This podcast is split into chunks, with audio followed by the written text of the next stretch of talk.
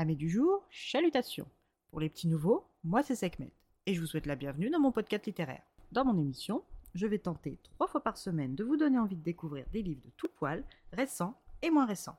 Alors, si ça vous tente, c'est par ici la suite.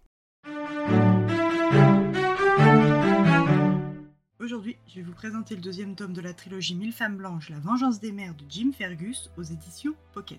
Pour celles et ceux qui n'auraient pas encore lu le premier tome, pas de panique, aucun spoiler dans cette chronique, ou presque. Nous retrouvons donc dans son second volume les deux jumelles Kelly, Margaret et Suzanne, toutes deux recrutées dans la prison de Chicago où elles purgeaient une peine pour vol qualifié et prostitution. Ayant très peu reçu d'instructions, seule Margaret sait écrire, et ce sont ses carnets qui constituent en partie ce tome. Encore une fois, c'est le descendant de May Dodd, J. William Dodd, troisième du nom, qui publie les carnets de voyage de cette expédition hors norme dans son magazine Cheat Town. Mais les sœurs Kelly étant moins prolifiques que feu son arrière-arrière-grand-mère il publie parallèlement les carnets de Molly McGill. Il a obtenu ces carnets 15 ans après la publication des premiers ayant fait l'objet du premier livre Mille femmes blanches. C'est la très féline Molly Standing Beer, descendante Cheyenne de Molly McGill, qui les lui a remis en gage de confiance de son travail journalistique et que sa tribu lui accorde suite à ses précédentes publications. J. Williams se rappelle des sentiments adolescents qu'il entretenait pour Molly lors des nombreux voyages à la réserve qu'il faisait avec son père. Les années ont passé, mais les sentiments restent. Il est donc impatient de lire, transcrire et publier les carnets afin de pouvoir revoir au plus vite Molly Standing Beer. Mais si vous le voulez bien, revenons au contenu des carnets. Comme dans le premier roman, le récit est articulé suivant l'ordre chronologique des carnets, mais comme ici nous n'avons pas une, mais deux, voire parfois trois auteurs, l'action et la géolocalisation ainsi que la temporalité s'accélèrent et s'entrecroisent.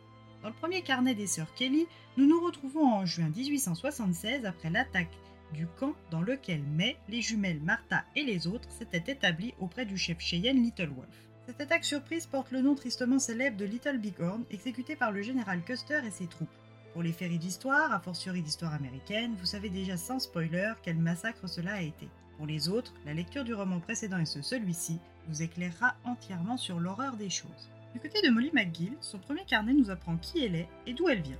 Recrutée par le gouvernement, pour la deuxième promotion de la mission Femmes blanches pour Indiens. Pour rappel, le gouvernement américain avait un accord avec les chefs indiens de l'Ouest stipulant qu'en plus des terres et de la paix, 1000 femmes blanches leur seraient apportées dans le but de créer des générations métisses. Molly McGill fait donc partie de l'aventure et quitte sans regret aucun sa cellule de la prison de Sing mais je tais les motifs de son incarcération à dessein car il est trop spoilant pour la suite de ses interactions et de ses comportements futurs. Molly et sept autres femmes embarquent tout comme Martha, May, Margaret, Suzanne, Femi, Hélène, Sarah, Ada, Daisy, Louise et Gretchen avant elle dans le train de l'Ouest sauvage.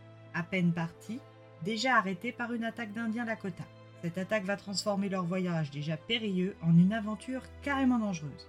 Elles pensaient devoir survivre deux ans comme offrande au peuple indien, mais ont-elles seulement deux ans devant elles? Vont-elles atteindre leur destination initiale alors même que la tribu de Little Wolf et de May a subi de très lourdes pertes? Rencontreront-elles leurs prédécesseurs au complet? Une histoire de colère, de guerre et de vengeance qui mérite toute votre attention. Tout comme le roman Mille femmes blanches avant lui, ce roman est un vrai bonbon littéraire à mon humble avis. Tim Fergus nous donne matière à réflexion, et on a souvent du mal à oublier que c'est un roman, donc une fiction, tant cela sonne authentique. La force des descriptions, des sentiments et des ressentiments donne du corps et de la profondeur à l'histoire. Le fond de vérité sur lequel repose le roman, comme la bataille de Little Bighorn ou les traitements faits aux autochtones indiens, accentue encore et toujours le sentiment de véracité. Une lecture coup de cœur que je vous encourage vivement à découvrir. Et eh bien voilà, j'en ai fini pour aujourd'hui. J'espère que cet épisode vous aura plu et vous aura donné des nouvelles idées de lecture.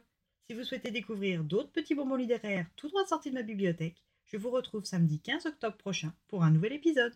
Et si d'ici là, je vous manque de trop, n'hésitez pas à me rejoindre sur mon compte Instagram, les lectures de Sekhmet. Sur ce, chalut les amis, et à la prochaine